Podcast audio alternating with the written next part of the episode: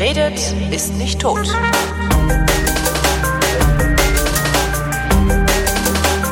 Willkommen zur Fotografie, in der Chris Marquardt, der wesentlich mehr von Fotografie versteht als ich, so freundlich ist, mir zu erklären, was es mit der Fotografie so auf sich hat. Hallo Chris. Hm, hallo Holgi, ich tue mein Bestes. Ja, es funktioniert. Also ich habe zunehmend Spaß und ich mache mir zunehmend Gedanken äh, und knipse nicht einfach blöd drauf los. Gut. Und das sagen wir mal so, der Ausschuss ist von 90 Prozent auf 70 Prozent gesunken. Du, das ist bei mir auch nicht anders. Ja klar. Also diese Zahlen, ich habe tatsächlich mal ein bisschen gerechnet ähm, über die letzten zwei großen Reisen drüber, äh, wie viel Prozent meiner Bilder jetzt so meine meine vier Sterne Bilder sind, meine fünf Sterne Bilder sind. Mhm. Ähm, das ist nicht so viel. Nö. Ich war auch mhm. letztes Jahr letztes Jahr mit dem Boot unterwegs, einen ganzen Tag. Äh, und habe die ganze Zeit geknipst und ich glaube, es sind irgendwie vier oder fünf Bilder dabei rumgekommen. Mhm. Und ein sehr geiles, das ich mit der mit der äh, mit dieser Lens Baby Spark gemacht habe, die du immer mhm. übergeholfen hast. Das ist ein sehr geiles Bild. Und zwar steht am Ufer ein Vater mit seiner Tochter und die versuchen mit einem Super Soaker auf uns zu schießen. Mhm. Und genau in dem Moment habe ich ausgelöst und du hast halt diesen diesen komischen Unschärfe-Effekt. Also, ja, muss ich dir mal zeigen, das Bild. Also Bewegung dann? Äh, nee, ähm, nee, du, nee, nee, nicht Bewegung. Also wir, wir sind langsam dran vorbeigetuckert. Ähm, ich kram's mal raus und werf's dir in den Chat. Das ist schön. Hier, ich habe ein großes Problem fe äh, äh, festgestellt. Und zwar Altersweitsichtigkeit. Habe ich gestern schon mal in einer anderen Sendung kurz erwähnt. Also ich habe das Problem, ich werde altersweitsichtig. Das werden, manche Menschen werden das. Also weil irgendwie die Muskulatur um den Augapfel herum verändert sich und dann auf also einmal... Weitsichtig ist das, wo man dann so eine, so eine dicke Lupenbrille bekommt irgendwann, oder? Eine dicke Lupenbrille bekommt man so oder so, wenn man äh, sehr stark fehlsichtig ist. Nee, das, wenn man sehr kurzsichtig ist, kriegt man, glaube ich, eine, eine Brille, die einem das Auge klein aussehen lässt. Und nee, wenn andersrum, ne?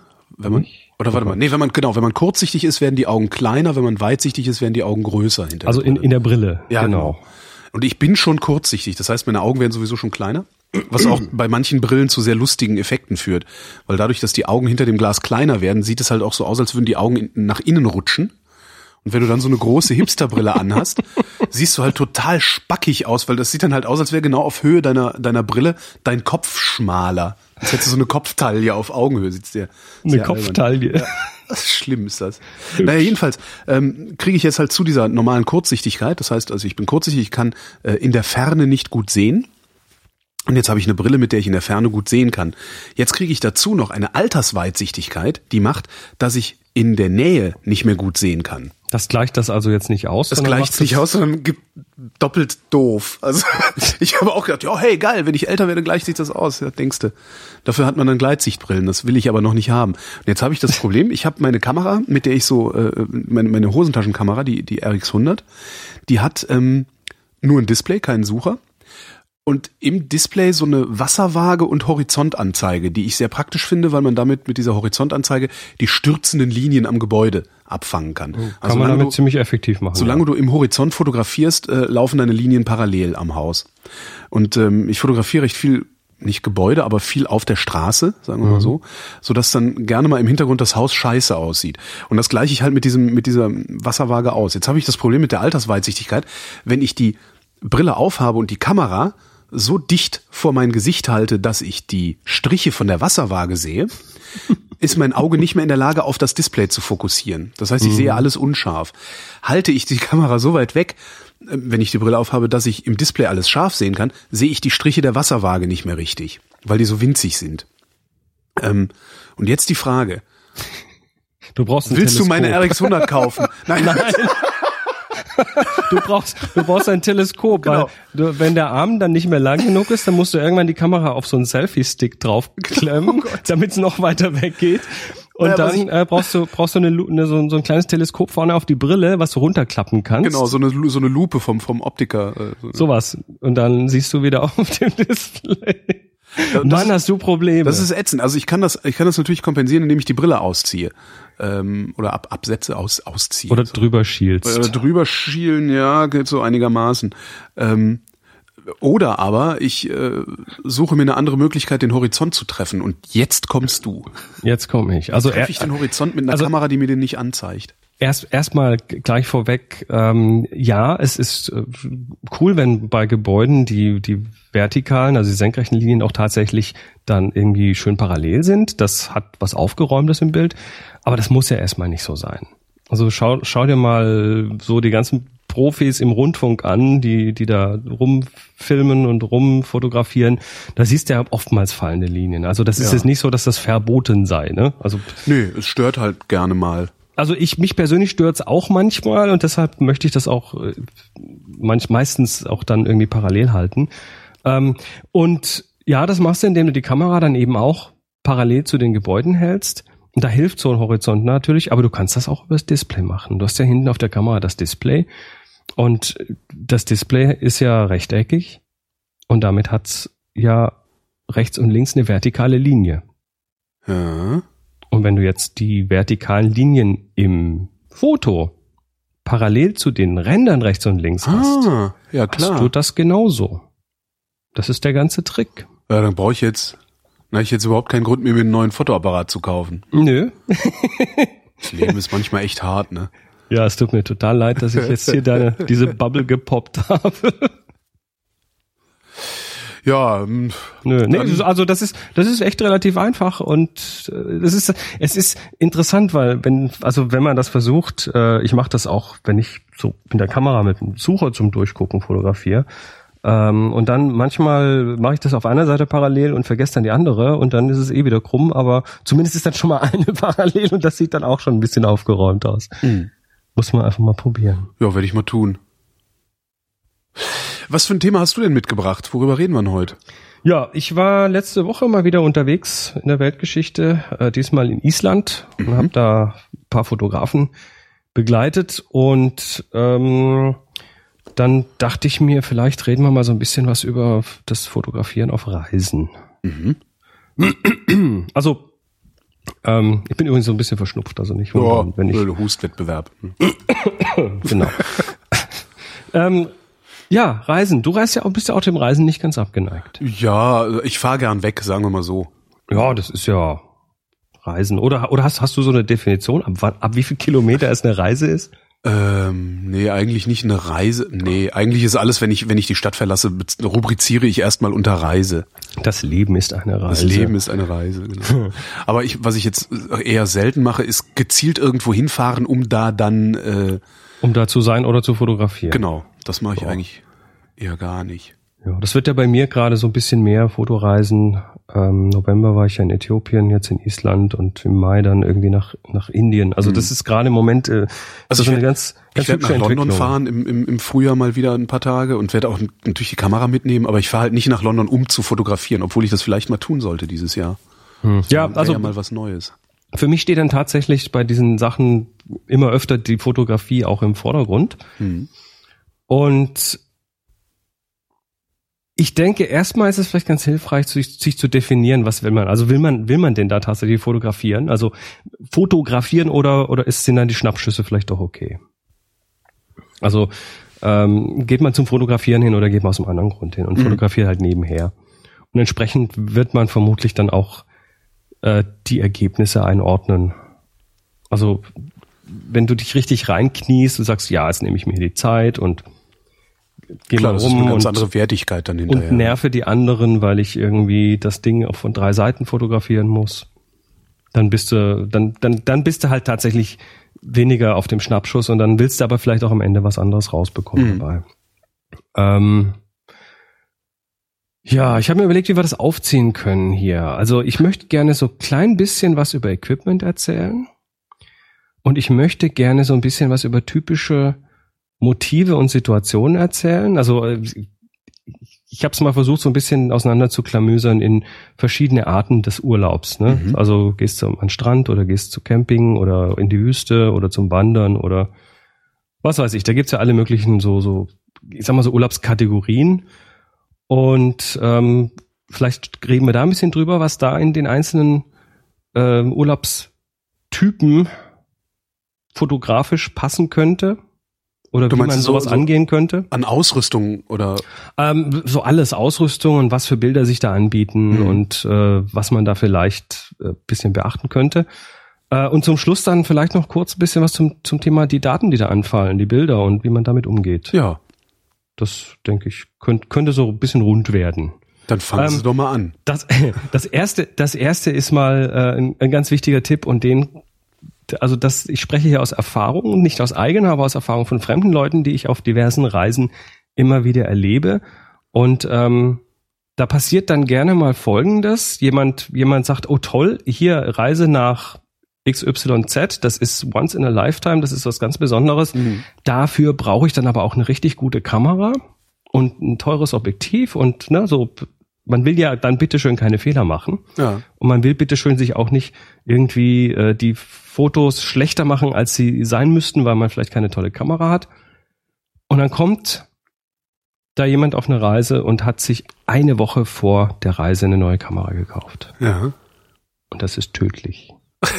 Warum? Das ist absolut. also wenn, er- wenn er doch die Tödlich. Anleitung gelesen hat, ja, dann ja klar, ne? Dann geht alles. dann geht alles. Nee, also ist es tatsächlich äh, so, dass das mag man nicht glauben, aber äh, man braucht mit der Kamera einfach eine gewisse Zeit. Wenn man richtig ernsthaft dann fotografieren möchte und das Ding nicht nur im Vollautomatikmodus betreiben möchte, dann braucht man halt. Ja. Also ich, ich brauche ein halbes Jahr mit einer Kamera, bis ich die wirklich äh, rückwärts und im Dunkeln bedienen kann.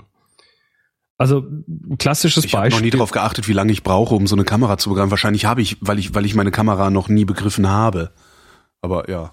Also äh, ein Beispiel. Schnell ISO verändern. Ne? Zum Beispiel, ähm, letztes Jahr Island. Waren wir auch in, im, im Winter in Island, äh, Nordlichter fotografieren und dann stehst du plötzlich in einer neuen Situation da. Dann hast du dann ein Stativ stehen, es ist Nacht, es ist dunkel, am Himmel tanzen grüne Lichter und äh, du bist mit irgendwie vier anderen Fotografen dort und jetzt fällt dir plötzlich ein, du weißt ja gar nicht, wie du die ISO verstellen kannst. Ja. Also was machst du? Du hast dann Menü pflügen. ja, dann machst du dein Menü an, ne? Ja. Menü steht auf voller Helligkeit. Dann sagt der nächste Fotograf hinter dir, mein Gott, mach deine scheiß Kamera aus, ich fotografiere hier gerade. Ja. Stimmt. Ne? Dann äh, versuchst du ganz vorsichtig und unauffällig mit deinem mit deinem Smartphone äh, Display von oben auf die Kamera zu leuchten. Dann kommt der nächste und sagt, Mensch, mach das Scheißlicht aus. Ich will die, ich will die Nordlichter fotografieren und nicht dein Smartphone. Und so weiter. Also es gibt da eine ganze Menge Situationen, die äh, dann einfach, wo es auch schnell gehen muss Ja. und wo du vielleicht besser schon mal vorher geübt hast.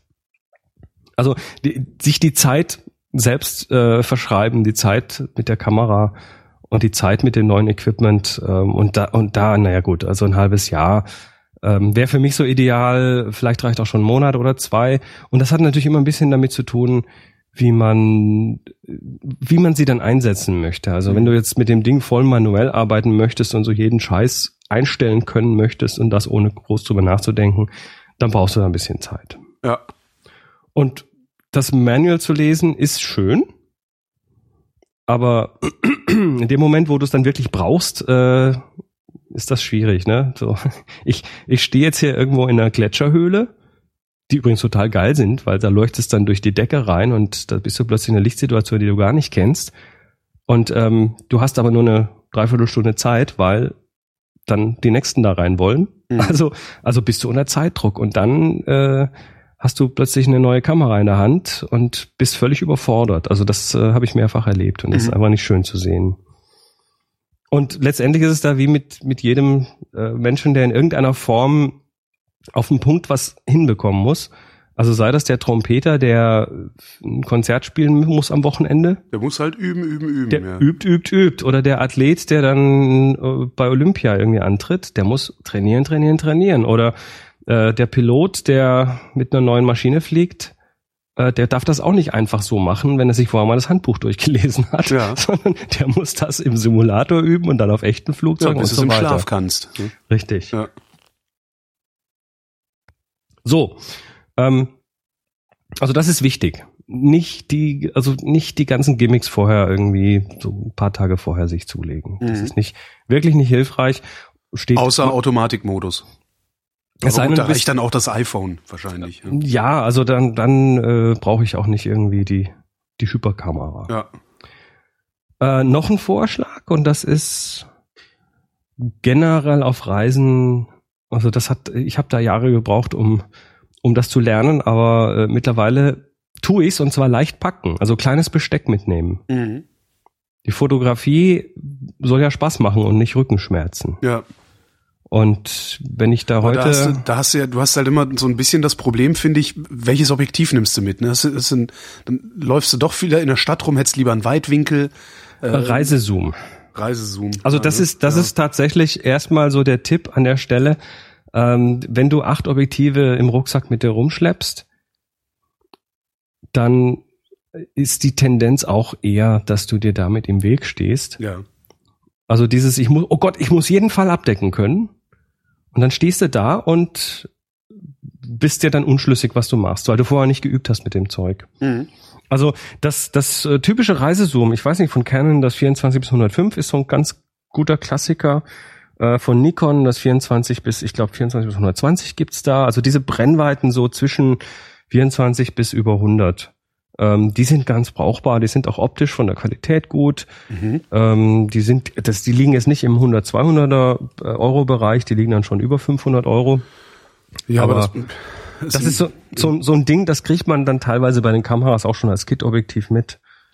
Ähm, das wäre so der Tipp, weil damit hast du tatsächlich viele Sachen abgedeckt. Wenn du dich dann nochmal spezialisierst, wenn du auf eine Safari gehst, also der, der auf wer auf einer Safari fotografiert, der nimmt dann natürlich auch das 300er mit oder so. der weiß aber auch, was er tut, wenn er auf eine Safari fährt. Och, manchmal ja. Okay. Aber wenn ich, weiß ich nicht, wenn ich jetzt irgendwie so, so mein, mein, mein Mallorca-Urlaub aus dem Winter mir überlege, ähm, da willst du halt eine lange Tüte dabei haben, wenn du am, am menschenleeren Strand unterwegs bist. Und äh, gleichzeitig halt einen Weitwinkel äh, für wenn du mitten in der Stadt bist. Das heißt, du, du kannst dich so gut nicht vorbereiten. Wenn ich auf eine Safari fahren würde, da hätte ich aber ein sowas von, da hätte ich das das das das teligste Tele dabei, das ich mir überhaupt nur vorstellen kann. Äh, und, eine, und eine Schnappschusskamera in der Hosentasche. Und dann aber hoffentlich mit dem teligsten Tele dann auch vorher mal irgendwo in den Zoo gegangen und geübt. ja. Das wäre sinnvoll, ne? Das wäre durchaus sinnvoll. Ähm, ja, schauen wir doch mal so auf so ein paar typische Sachen, weil da, was du da mitnimmst, hängt natürlich dann auch tatsächlich ein bisschen davon ab, Mhm. was du da, wo du hingehst. Also gehen wir doch gerade mal an den Strand. Gehen wir doch mal ins Meer. Ja. Ähm, ob das jetzt Mallorca ist oder die Galapagos-Inseln, das spielt dann keine große Rolle. Ähm, du kämpfst erstmal mit Sand Mhm. und Und Licht. und Licht. Also Sand ist relativ, da ist es relativ sinnvoll, einfach wenig das Objektiv zu wechseln. Mhm. Mhm. Vielleicht sogar, wenn man hat, eine Zweitkamera mitzunehmen. Also so was man was man oft sieht jetzt äh, ist dann irgendwie eine kleinere Zweitkamera für den Weitwinkel und eine größere für die für die längeren Brennweiten. Ja. Da hat man halt zwei Dinger dabei und dann muss man auch kein Objektiv wechseln. Ähm, ist, ist momentan so meine Standardausstattung. Ich habe mir ja diese 100D gekauft. Ja. Ich bin immer noch mit meiner fünf Jahre alten 5D Mark II glücklich. Die will und will nicht kaputt gehen. Und ähm, jetzt habe ich auf der auf der kleineren, die auch einen kleineren Sensor hat, also einen Crop-Faktor hat, habe ich meinen 70 bis 300 drauf. Also das ist lange Objektiv. Damit äh, mache ich dann, hole ich dann die Sachen nah ran. Mhm. Und auf der 5D Mark II habe ich dann meinen 24er drauf und habe quasi so beide Bereiche ganz gut abgedeckt. Und was zwischendrin ist, na, darauf verzichte ich halt. Das ist das Ding übrigens beim, beim Leichtpacken, beim kleinen Besteck. Ja, du kriegst dann auch nicht jedes Ding, was dir äh, vor die Linse kommt. Und du musst dich ein bisschen einschränken, Mhm. aber in der, in der Einschränkung steckt ja auch unglaublich viel Kreatives. Also wenn du nicht alle Möglichkeiten hast, dann musst du dir was Du musst ausdenken. halt das Beste draus machen. Und wenn du das Beste draus machen musst, dann kommst du gerne auch mal auf Ideen, auf die du sonst nicht gekommen wärst und kommst automatisch mal so ein bisschen aus deinem Trott raus. Mhm. Und das funktioniert. Also mehr Sand, wenig Objektive wechseln. Ähm, das Thema Salzwasser Ja, ist, ist Korrosion. Äh, Mhm. Korrosion, wobei das habe ich jetzt noch nie wirkt, also das, da ist mir wirklich noch nie was ganz Schlimmes passiert. Ähm, manche Objektive, also wer jetzt da so ein bisschen eine teure Kamera hat, ähm, die sind dann manchmal eben auch wassergeschützt, spritzwassergeschützt. Eventuell muss man da vorne aufs Objektiv noch einen Schutzfilter machen, damit das dann auch dicht ist. Das steht aber in der Anleitung. Und das ist so, also wenig Objektivwechsel am Strand finde ich dann einfach so, dass Ja, es, es erscheint sinnvoll. Das Sinnvollste an der Stelle. Ähm, Ja, was haben wir dann für, für Fotos beim am Meer? Also natürlich so typischerweise Bilder vom Meer. Vom Schiff am Horizont vor Die- der, vor der Sonnenscheibe. Die können total schick sein, die können auch stinkend langweilig sein. Ja. Also auch da ist es ganz schwierig, dann auch so ein richtig schönes Subjekt im Bild zu haben. Also was, was so ein bisschen den Sinn des Bilds ergibt, weil mehr alleine ist nicht spannend ja. im Foto. Im Foto. Ähm, also das, Na, die, außer, diese, außer du hast halt eine schöne, einen schönen Himmel noch, der irgendwie auf das Meer reflektiert oder also das, Scheiß, ne? das sind so Dinge, auf die ich dann da schaue. So interessante Himmel, tolle Wolken Genau. am Himmel. Und äh, dann, dann gehe ich auch tatsächlich mal weitwinkliger ran und äh, nehme mal ganz viel Himmel ins Bild Mhm. und habe vielleicht nur unten nur noch einen kleinen Streifen vom Meer. Und ähm, dann kommt da was Spannendes raus. Der klassische Sonnenuntergang, naja, warum, warum ist der so toll, wenn du da bist und warum ist der dann manchmal nicht mehr so toll, wenn du zu Hause deine Fotos anschaust?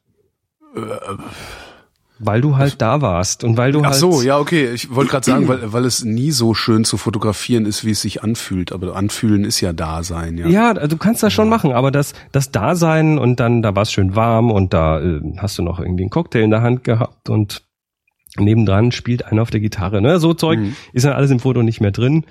Und äh, dann einfach so die Kamera Richtung Sonne halten, ja, kann halt ein bisschen langweilig sein. Ähm, das passiert auch ganz gerne deshalb, weil man denkt, boah, das ist alles hier so groß, ich mach das jetzt mal weitwinklig. Mhm. Und dann gehst du mit deinem Weitwinkelobjektiv, fotografierst das Meer und wunderst dich hinterher, dass die Sonne nur so ein kleines Pünktchen ist. Ja. Also dass da einfach äh, nicht viel übrig bleibt von der Sonne. ja, dann croppst es und dann hat die, hat die Sonne Fransen. Ja, ja, das ist dann auch nicht schön. Also an der Stelle ist es tatsächlich gerne oder, oder, oder gut hilfreich, wenn du zum Beispiel einfach mal von dem Strand dich ein bisschen wegbewegst und dann mit einem Teleobjektiv fotografierst. mhm.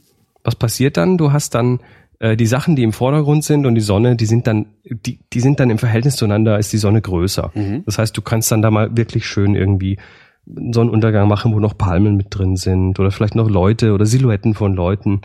Äh, wenn du so in die Sonne rein fotografierst, selbst wenn du die Kamera auf Automatik hast, dann kriegst du nachher automatisch vorne Silhouetten. Das heißt, äh, da kannst du ganz schöne Ja. so, so scherenschnittartige Ja, genau. Sachen machen. Das ist ja der Klassiker auch, so im Vorbeilaufen nochmal eben Klick. Ja. Ist es, aber du, die haben dann auch tatsächlich Stimmung. Wenn Ja. die noch nicht so ganz von der Stimmung her passen, dann kannst du so in der Nachbearbeitung noch ein bisschen Mhm. am Weißabgleich drehen, noch ein bisschen wärmer machen. Also die Wärme, die ist da auch ganz wichtig. Ja, ne, Horizonte. Das, äh, da haben wir- haben wir es ja gerade von gehabt, ne? Horizont äh, gerade halten ist äh, bei Wasseroberflächen besonders wichtig, weil das wissen wir, das wissen wir unterbewusst, dass es keine abschüssigen Meere See, gibt. Seen und Meere gibt. Was ich ja sehr schmerzhaft gelernt habe. Also was heißt sehr schmerzhaft, aber ich habe ein sehr schönes Foto gemacht von einem Typen, der am Strand steht, also in so einem Felsen, in so einer Felsküste steht und eine Angel hält. Und ähm, ich weiß gar nicht mehr, was ich gerade gerückt habe. Also ich habe das halt irgendwie so gerade gerückt, dass der Angler irgendwie gerade steht oder so. Ich weiß gar nicht mehr. Was dann dazu geführt hat, dass das Meer regelrecht ausgelaufen ist im Hintergrund. Ja, und das habe ich nicht Paulchen gesehen. und Panther, das habe ne? ich dann, genau, wie Paulchen, das habe ich nicht gesehen und veröffentlicht. Und dann äh, ging so die ein, ein, ein wenig Häme über mich hernieder. So, dein Meer läuft aus. Äh. Heisterkamp hat sich auch an diesem Shitstorm beteiligt. Ja, der Shitstorm, der riesen Shitstorm. Riesen Shitstorm. Der hat sich nur so groß angefühlt für dich. genau. Aber was ja schön so, äh, Trottel, dein Meer läuft aus. Oh Gott, oh Gott, oh Gott, korrigier. Also ist tatsächlich so äh, bei Wasseroberflächen, da, da, das ist, naja, das hatten wir aber schon mal. Also da, da, da reagieren Leute dann ganz gerne ein bisschen empfindlich. Ja, also Meer. Ja. Meer ist toll. Ähm, Städtereisen. Wochenende nach Wien oder so. Ja. Was hast du da Was vor der Kamera? da? Wenig mehr? Da habe ich äh, Städtereise nach Wien, da habe ich eine kleine Weitwinkelkamera dabei. Genau, also da hast, du- da hast du Architektur, da hast Ja. du Leute, ähm, eher weitwinklig. Also, Ab und zu ärgere ich mich mal, dass ich nicht den, äh, äh, äh, äh, weiß ich nicht, den Priester, der gerade die Glocke oben im Turm putzt, mit dem Tele kriege. Ähm, aber das ist dann halt so. Tja, Aber Ja, da schleppe ich halt nicht, da schleppe ich halt nicht mein, mein, mein dickes Tele durch die Gegend. Das ist viel zu Da- schwer. damit lebe ich dann aber Ja, auch genau. gerne. Ähm, da habe ich dann, für sowas habe ich eigentlich nur mein 24er dabei. Hm. Vielleicht noch so 35, also umgerechnet jetzt oder im Vollformat. Ähm, so im, im Street-Bereich ist das auch so, sind das so die klassischen Brennweiten. Hm. Also viele, viele bekannte Street-Fotografen haben sich so in dem Bereich 24, 35 getummelt und da kommst du dann auch, da musst du dann auch so ein bisschen näher ran an die Leute, wenn du Mhm. mal Menschen fotografieren willst. Das gibt dir aber dann, wenn du das Bild hinterher betrachtest, auch das Gefühl, dass du nah dran warst. Ja. Und kennst du, kennst du auch so Bilder, die dann so mit einem 300 Millimeter Tele von hinterm, hinter der Hausecke geschossen wurden, so Paparazzo-mäßig? Ja, die mache ich ganz gerne, diese Fotos. Ja, aber die fühlen sich halt auch so an. So Ja, ein ja, bisschen, richtig. Die haben dann so, so ein bisschen diesen voyeuristischen Touch, weil, genau. weil das die Brennweite halt so mit den Proportionen umgeht. Und äh, das spürt dann der Betrachter auch. Und wenn du, wenn du näher dran bist und mit dem Weitwinkel da rangehst, dann hast du, hast du so ein, so ein, dann springt dir das so mehr ins Gesicht. Mhm. Also das Gefühl, dass der Betrachter auch so mittendrin ist in der Action und ist nicht beobachtet von weitem. Hat beides seine Berechtigung, hat beides äh, sein, also beides seinen Charme.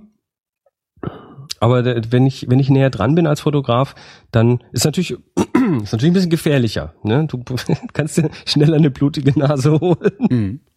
Aber es ist, äh, es ist irgendwie macht's, haben, haben die Bilder so für mein Gefühl so ein bisschen mehr Power, weil sie dir halt tatsächlich so in die, in die Fresse hüpfen. Ja. Campingurlaub. Campingurlaub. Machst du Camping? Nee, bisher nicht. Naja, also ich, Ich äh, werde es dieses Jahr zum ersten Mal versuchen, aber mit Wohnmobil. äh, das ist nicht Camping. Das ist, das ist, das gilt ein, nicht. Ein, ein anderes Mal werde ich dieses Jahr vermutlich sogar mit dem Zelt versuchen. Also das, ich vermute, Okay. dass ich das Chaos Communication Camp in Ermangelung von genug Geld für ein Wohnmobil. Ich habe halt jahrelang gesagt so und okay und wenn beim nächsten Chaos Communication Camp da komme ich mit dem Winnebago, ra ra. Stellt sich raus, ähm, das Camp Mhm. Ist in den Ferien. Die sind teuer, aber ich hätte es, ich hätte, ich hätte, ich habe echt gesagt so, okay, komm und wenn, wenn das jetzt irgendwie fünf Tage irgendwie 800 Euro ist okay, ähm, weißt du, die alle alle Jubeljahre mal und so. Ähm, das Die sind in Problem den ist, Ferien noch teurer, ne? die sind in den Ferien noch teurer und du hast Mindestmietzeiten Oh. in den Ferien, die jenseits von gut und böse. Ich glaube, das kürzeste, was ich gefunden habe, waren zwölf Tage. Und ich miete jetzt nicht so ein Ding für zwölf Tage für 150 Euro am Tag, um vier Tage auf dem Camp zu sein. Und jetzt Oh. gucke ich halt mal, dass ich das irgendwie ähm, mit mit mit Zelt und hinreichend, also hinreichend Ausrüstung. Jetzt machst du gerade Lobbyarbeit, dass das Camp länger wird. Also entweder das Camp länger wird oder ähm, ja. Naja, jedenfalls muss ich mal gucken, wie ich das mache irgendwie. Also äh, ich habe mir gedacht, dann okay, dann probiere ich halt mit dem Zelt. Äh, hau mir dann ein Feldbett rein oder so, weil auf dem Boden liegen finde ich doof. Echt? Ja, so, ich so, eine weiß hübsch, nicht. so eine hübsche Aufpumpmatratze? Ja, stimmt, wenn sie gut ist. Ah ja, da gibt's doch tolle Sachen. Ich muss mal gucken. Also, für- also das ist noch, das ist auch noch was, wo ich, wo ich irgendwie noch mal eine eine Sendung speziell zum Thema Ausrüstung machen muss, in der ich beraten werde, was ich mir da kaufen kann und was nicht. Mhm. Das wird nur ganz lustig. Und, und dann, ich habe dann einfach gedacht, okay, dann mache ich halt, halt Zelt und Schlafsack und was man da so macht, halt Camping. Ähm, und wenn es ganz schlimm wird, schmeiße ich mich halt aufs Motorrad und fahre in die nächstgelegene, ins nächstgelegene Spaßbad und leg mich da erstmal eine Stunde in den Whirlpool oder sowas. Also äh, wenn, wenn, wenn du wenn du da irgendwie noch so, so fürs Camping Ausrüstung brauchst, wir haben das ja auf ein paar tausend Meter Höhe gemacht. Ähm, wir haben hier auf dem Dachboden so diverse Dinge liegen. so, Wir so, könnten uns da mal, ich könnte einen Verleih schließen. aufmachen. Genau, einen Campingverleih. Schön. Genau. Ja, mach mal. Ja, aber was würde ich zum Camping mitnehmen? Ist halt die Ja, gut, Frage, wie also- ich mich bewege. Ne? Also wenn ich mit dem Auto unterwegs bin oder irgendwas Größerem, kann ich natürlich die gesamte Ausrüstung in den Kofferraum schmeißen. Ja gut, wenn wenn wir wenn wir jetzt das äh, den Winnebago mit mit zu Camping zählen, dann, dann äh, klar, dann heißt es wie wenn du wenn du zu Hause bist, dann hast du halt dein Zeug dabei und Schränke, um es reinzuschließen. Ähm, generell bin ich da also mit noch leichterem Besteck unterwegs. Ja. Also, Also ich werde, ich, ich weiß, dass ich zum Chaos Communication Camp mit dem Motorrad fahren werde. Also außer, außer wenn das Wetter richtig dreckig ist. Äh, hast du einen dicken Rucksack und das war's. Da habe ich einen dicken Rucksack, da habe ich vielleicht noch eine Tasche an der Seite, aber das war's, genau. Mhm. Und da kommt dann auch nicht so viel rein. Und da, äh, ja, Gut, was was was also was hätte ich da dabei? Wahrscheinlich hätte ich da nur meine RX100 dabei sogar. was für Fotografie erwartest du auf dem Camp? ähm, Menschen? Menschen, auch, auch, auch vor allen Dingen optische Eindrücke, sagen wir mal so, also so Mhm. Lichtinstallationen, die irgendwo sind und sowas. Also da wäre mir ein Weitwinkel, ein Weitwinkel, mit dem ich im Zweifelsfall dicht rangehe, wesentlich lieber als alles Gut, andere. und die RX100, die hat ja 35. Was hat die? Nee, die hat, die hat, Oder? was hat die, äh, was ist denn das? Ich guck mal drauf gerade. 10,4 bis 37,1. auf Ach so, die- die- die, die hat einen Einzoll-Sensor, genau. Die hat ein kleines optisches Zoom sogar, ja. Ja. Nee, da, damit kommst du aber dann relativ Ja, weit, also ja, das ja. ist gut. Das würde dann reichen, würde ich sagen. Ähm, was gibt's denn noch so für Urlaube? Wüste. Wüste Und das- du auch das wieder ein sind- Lichtproblem, oder? Da sind wir da wieder am, am Strand. Ähm, das Lichtproblem ist gar nicht so wild. Das Lichtproblem ist nicht wirklich schlimm. Du hast zwar relativ viel UV, ähm, aber die Kameras, also speziell, wenn sie jetzt ein bisschen besser sind, können mal mindestens irgendwie eine 4000 bis eine 8000 Sekunde äh, runtergehen in der Belichtungszeit und damit kriegst du relativ viel Licht ausgesperrt und dann musst du auch nicht mit unsäglich kleinen Blenden arbeiten. Das ist ja das Problem, wenn du ganz viel Licht hast und die Belichtungszeit nicht kurz genug bekommst, dann kannst du, solange du willst, mit ISO 100 fahren, aber die Kamera wird dir immer die Blende, die Blende klein machen. Mhm. Und eine kleine Blende hat jetzt ein paar Nebenwirkungen. Die eine ist, es wird viel, viel scharf. Ja. Das heißt, so geringe Schärfentiefe kriegst du damit nicht wirklich hin. Selbst nicht mit einer, mit einer dicken Vollformat-Spiegelreflex. Ähm, und das andere ist, jedes Objektiv hat so seinen Sweet Spot. Also seine beste Abbildungsqualität, was äh, die wieder von der Blende abhängt. Und die ist meistens irgendwo in der Mitte, so zwischen Blende 8 und 11, irgendwo in dem Bereich. So, und jetzt geht deine Kamera ständig auf Blende 16, 22, damit sie eben noch das Licht irgendwie in den Griff bekommt. Ja. Und dann kriegst du da auch so ein paar Artefakte jetzt wieder, was die Qualität angeht. Ist nicht wirklich schlimm, aber äh, für die Fanatiker, die sagen, es muss immer alles total scharf sein, ist das, äh, oder die Bildqualität muss immer auf dem Maximum sein, äh, ist das dann ein Dorn im Auge. Wenn du Hm. tatsächlich mit einer weit offenen Blende bei viel Licht fotografieren willst, dafür gibt's einen ND-Filter. Also Ah, den musst du halt auch haben, ne? Genau, den musst du haben, den musst du davor schrauben. Das heißt, den musst du auch irgendwo so wegpacken können, dass er nicht verkratzt. Mhm. Das ist dann in der Wüste bei Sand und Staub äh, potenziell auch schon wieder ein Problem. Was sich da manchmal anbietet, ist ein Polfilter. Mhm. Der Polfilter, der macht ja, der hilft ja, dass die Farben ein bisschen mehr knallen. Also er erhöht dir den Farbkontrast so ein bisschen. Erhöht allgemein so ein bisschen die Kontraste. Und das ist äh, bei, bei Landschaften und solchen Geschichten ist das ganz super. Könnte Ähm, man, könnte der man, macht aber auch, der macht aber auch ein bisschen ND. Der macht auch zwei Blendenstufen dunkler. mhm. Jetzt du. äh, könnte man sowas nicht eigentlich in die Kamera mit einbauen? Dass man irgendwie dem Sensor sagt, blend jetzt mal ab. Also verhalte dich bitte wie ein ND-Filter. Ich Ja, es meine, meine Fuji hat das sogar, oder? Ja, der, deine Fuji äh, hat den, glaube ich, sogar äh, eingebaut. Also tatsächlich als echten Filter, der dann, der dann so auf Knopfdruck vorne in den Lichtpfad geschoben wird. Ach, tatsächlich so aus, ui. Also es gibt da Fujis, die das können. Ähm, Im Videobereich ist es eh gang und gäbe. Also bei den, bei den ganzen DV-Kameras oder HDV-Kameras, ähm, die so ein bisschen professioneller sind, ähm, da will man offenblendig arbeiten. Und da, äh, die haben dann oft so sogar mehrere Stufen ND-Filter, so äh, eine, eine Stufe, drei Blendenstufen, die man dann so in den Lichtpfad reinschwenken kann. Ja, Waren wir schon ist aber, ist aber nicht nötig. Also ich habe äh, bei meinen bei meinen Himalaya-Geschichten und das ist da oben ja auch Wüste. Da ist es ja auch trocken und viel UV und viel Staub und so. Mhm. Ähm, da habe ich ganz viel auch tatsächlich ohne Filter fotografiert. Also mit ganz normaler Kamera, mit sehr kurzen Belichtungszeiten und dann trotzdem mit mit annehmbar brauchbaren Blendenöffnungen, die also noch die noch so im Mittelbereich liegen. Ist also es ist ein bisschen überbewertet. Auch jetzt in Island, ne, viel Schnee und so, viel Licht. Mhm.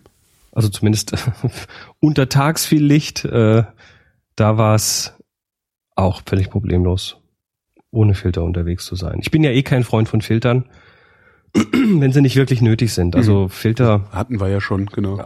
ist ja noch mal so eine Glasfläche im, im Bild, Ja, im genau. Lichtpfad. Ja, das war auch nach, nachdem, nachdem du dich über Filter äh, amüsiert hast in der Sendung. Danach haben auch einige geschrieben und gesagt, so ja, ich habe mal diesen Filter abgemacht. Äh, stellt sich raus, da ist ja jetzt ähm, richtig, man, man sieht ja richtig was. Also ich, auf einmal sind diese komischen Einstrahlungen von der Seite weg. Mhm. Ja, Ist schon ganz lustig. Ist super. Ähm, was was habe ich denn noch hier aufgeschrieben? Wandern. Wandern. Wandern tun ja auch viele. Das ist die Also- Frage, wo man wandert, oder? Ja, aber so generell, du bist da unterwegs. Also sagen wir mal, du machst wirklich einen Wanderurlaub, ne? Du bist da jeden Tag da irgendwie acht Stunden zu Fuß unterwegs. Ähm, da hat sich für mich persönlich rausgestellt, am besten ist es, die Kamera immer griffbereit zu haben. Also nicht irgendwo hinten in einem Rucksack drin, wo ich dann erst den Rucksack auspacken muss. Mhm. Ähm, nicht an einer Tasche, die mir an dem Gürtel baumelt, sondern ähm, da habe ich tatsächlich die Kamera mittlerweile vor mir hängen. Mhm. aber nicht, nicht am Riemen um den Hals. Also diese Nackenriemen, die finde ich eh gruselig. Ja. Und, und zwar nicht nur, weil sie, weil sie immer schön Werbung machen, ne, da kommt ja immer so ein Riemen mit und da steht dann ganz groß Nikon oder. Canon drauf in, Furchtbar. in rot oder gelb leuchtenden Farben. Äh, die kommen bei mir eh sofort weg, weil äh, ich kaufe die Kamera nicht, um dann Werbung dafür zu machen, sondern um sie zu benutzen. Mhm. Ähm, sondern da kommt dann immer so ein, also ich mache dann so einen, so einen etwas breiteren Neoprenriemen dran, der einfach auch ein bisschen angenehmer ist, nicht so einschneidet. Aber selbst das bei acht Stunden Wandern, äh, da geht mir hinten der Hals, da, da rutschen mir die Wirbel raus. Das Ja. ist nicht gut. Ähm, und was ich dann äh, gefunden habe, ist äh, genau das System, was ich eh schon benutze. Ähm, ich mache jetzt mal ganz unverhohlen, äh, nenne ich jetzt mal ein Produkt und zwar von Optech USA. Optech USA. Also der, der super Name, OP slash Tech, Leerzeichen USA, Optech USA.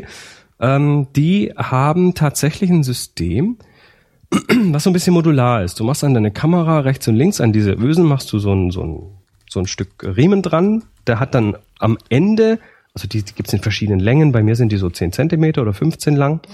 Und dann gibt's dann äh, so ein, so ein, so ein, so ein Plastikschnappverschluss, wie man den auch dann von Rucksäcken und so kennt. Und äh, da kannst du dann andere Sachen ranflanschen. Also zum Beispiel den Nacken, das Nackenteil aus Neopren, Ja. was du dann einfach umhängen kannst.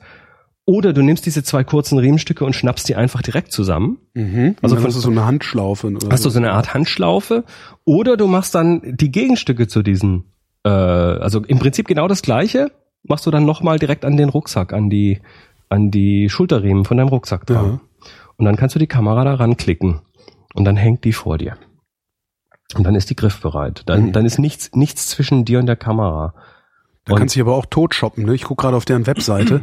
Ja, du brauchst, also Vor allem braucht man erstmal einen halben Tag, um überhaupt rauszufinden, was man will. Da gibt's ja unendlich viel Zeug von denen. Das, ist das, ja schrecklich. das System ist ein bisschen unübersichtlich, aber äh, alles passt an alles ran. Aha. Also das ist schon mal schön. Ähm, dass du brauchst keine Angst haben, dass du da. Also äh, mein, mein Tipp wäre einmal so ein so ein so ein Nackenriemen zu kaufen. Da sind dann schon diese zwei Teile für die Kamera mit dabei Mhm. und dann nochmal extra zwei zwei so kurze Riemen kaufen, die man dann äh, an den Rucksack machen kann.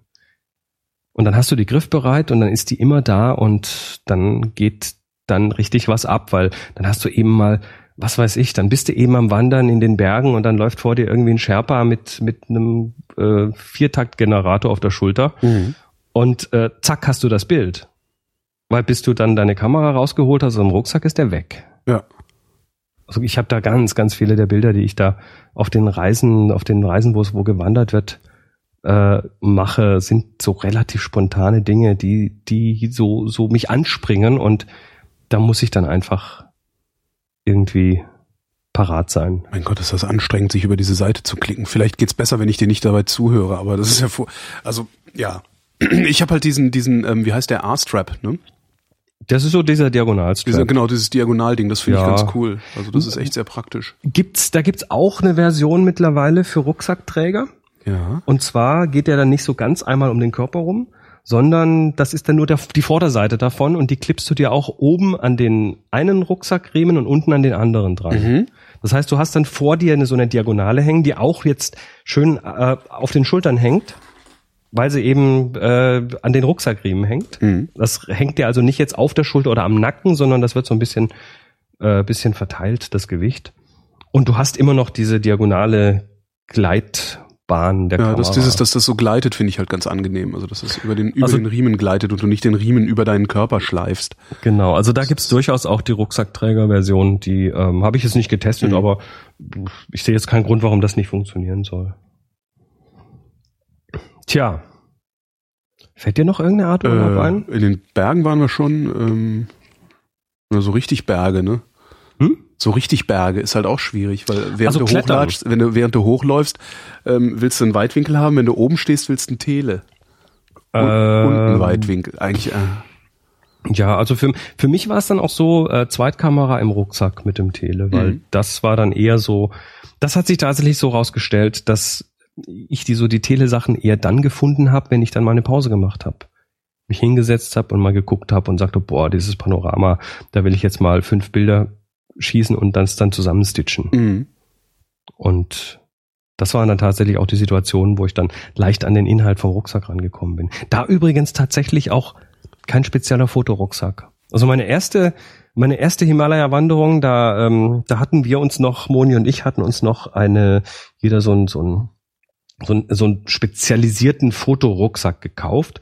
Der hatte unten drin so ein Abteil mit so, mit so Polstereinlagen ja. und dann mhm. konntest du da dein Zeug reintun und dann so einen wasserdichten äh, Überwurf. wasserdichten ähm, Reißverschluss mhm. und dann oben drin war dann Platz für deine Jacke und dein Trinkwasser und so weiter. Mhm. Und äh, das Ding hat ungelogen drei bis vier Kilo gewogen. das leer. Ist, ja, das ist hart. Und wenn du, wenn du im, wenn du auf entsprechenden Höhen unterwegs bist, dann ist jedes Gramm wichtig, ja, was du ja, einsparen ja. kannst. Und äh, wir sind dann relativ schnell äh, davon weggekommen. Ich habe den, ich habe den noch. Wenn den jemand kaufen möchte, ne, meldet, meldet euch mal. Ähm, das ist total cool. Also da, da kannst du auch total schiffen und äh, und so. Das ist schon cool, aber das ist einfach schwer zum Rumtragen. Ja. Und äh, wir haben jetzt mittlerweile so 35 Liter leichte Wanderrucksäcke. Mhm. Und wenn dann da noch irgendwie Fotozubehör reinkommt, dann wird das in so Tücher eingeschlagen. Diese, diese X-Rap.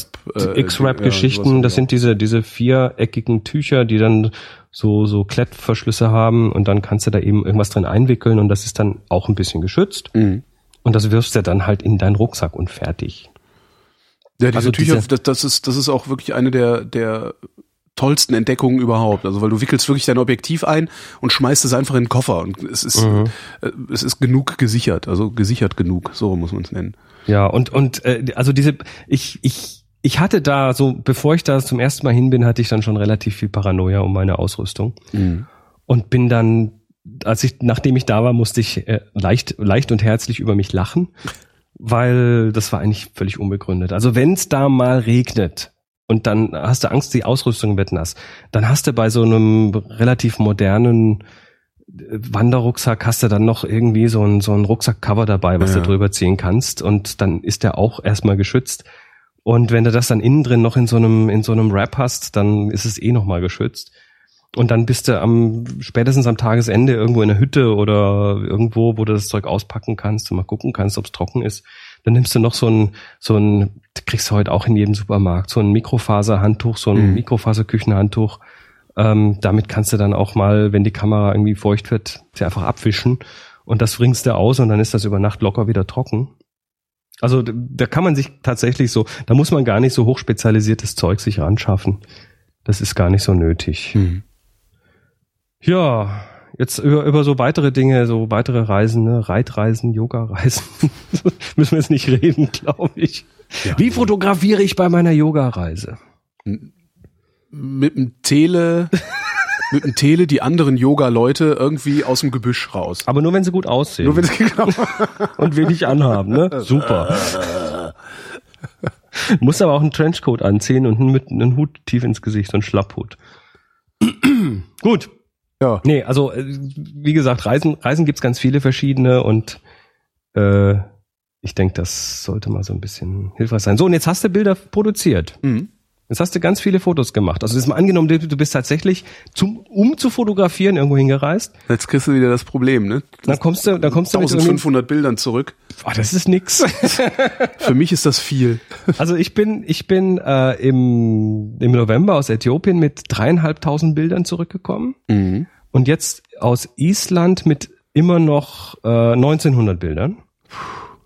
Also das ist für mich so der, wobei Äthiopien waren zwei Wochen, Island war eine Woche. Also das kommt so ungefähr hin. So, so zwischen 15 und 1900 Bildern pro Woche, das kriege ich schon hin auf so einer Reise. Mhm. Und äh, da hast du natürlich zuerst mal das Problem, was machst du denn jetzt unterwegs damit? Also äh, die Backup oder wie, wie, was, was tust du damit, diese Bilder dann auch irgendwie sicher sind, weil du kennst, ich meine, wenn du jetzt, stell dir vor, du, du gehst nach Äthiopien und das ist für dich halt tatsächlich so eine, so eine einmal im Leben Geschichte. Ja. Und du willst natürlich diese Bilder auf keinen Fall irgendwie verlieren. Ja.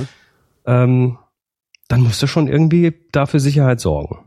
Brauchst du irgendwas, womit du ein Backup ziehen kannst überhaupt erstmal? Das ist ja gar nicht so einfach. Du müsstest einen Rechner mitnehmen.